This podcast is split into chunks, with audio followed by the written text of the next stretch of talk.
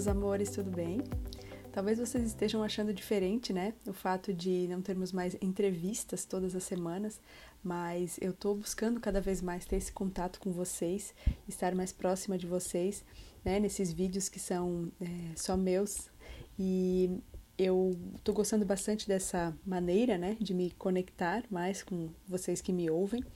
E as entrevistas, elas vão continuar sim.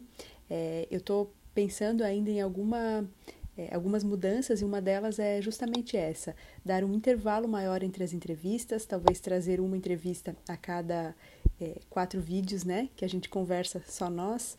É, então, se vocês tiverem sugestões, é, me falem. De repente, uma entrevista por mês ia ser uma forma bacana também de a gente sempre ter convidados aqui no Conscientemente, mas a gente poder aprofundar é, conteúdos é, de uma maneira mais direta mesmo, né? Esse contato que a gente pode desenvolver aqui através de conversas nos comentários ou através de né, bate-papo lá no direct do Instagram, enfim, né, eu quero refinar mais, né, cada vez mais esse contato com vocês.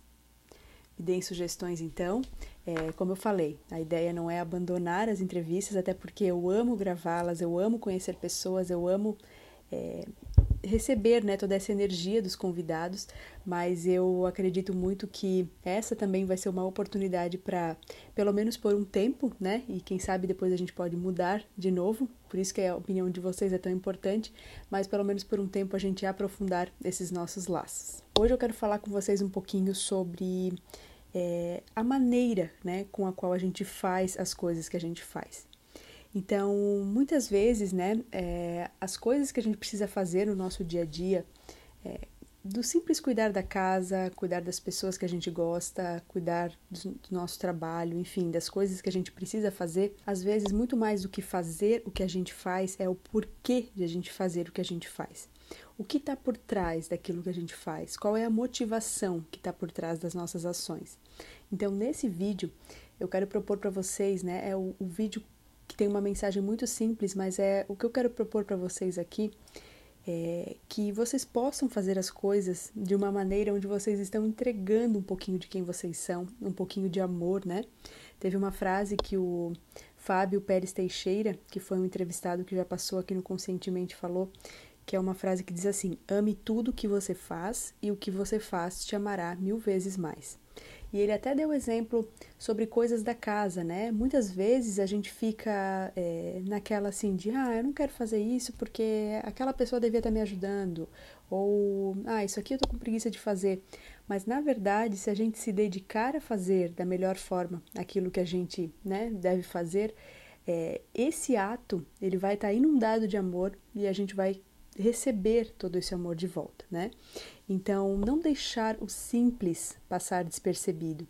Por que, que só aquela grande coisa você muitas vezes dá valor? Por que, que o simples, né? Aquilo do dia a dia, a maneira como você cuida das pessoas que você ama, a maneira né, que você se cuida, às vezes a maneira que a gente se cuida mostra ao outro como cuidar da gente também. Então, muitas vezes, quando a gente mostra esse amor pra gente, é, a gente mostra esse autocuidado com a gente, com a nossa casa, inclusive, a gente consegue mostrar ao outro como ser tratado também. Então, a mensagem desse vídeo é para que você traga mais bem-estar para você, para sua vida, para as pessoas que você ama. É, Cuide-se, coloque em prática né, alguma dica sobre a organização da casa, crie um ambiente favorável né, dentro da sua casa, um ambiente gostoso para você se conectar a essa corrente de bem-estar. É, nos próximos vídeos também eu vou trazer é, mais né, conteúdo sobre isso sobre o bem-estar, sobre a gente se acolher, a gente se dar colo muitas vezes, né? Porque o autoconhecimento ele é muito mais do que esse mergulho para dentro da gente, mas também é a melhora nas nossas relações interpessoais.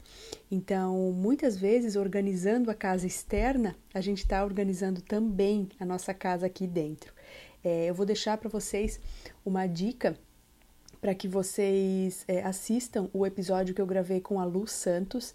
A Lu ela é, fala muito sobre essa questão de organização, limpeza, é, sobre destralhar, né? Sobre a gente é, manter um ambiente gostoso onde a gente possa é, cada vez mais estar conectado com quem nós somos. Inclusive, ela explica por que, que a energia da prosperidade está tão ligada a isso também.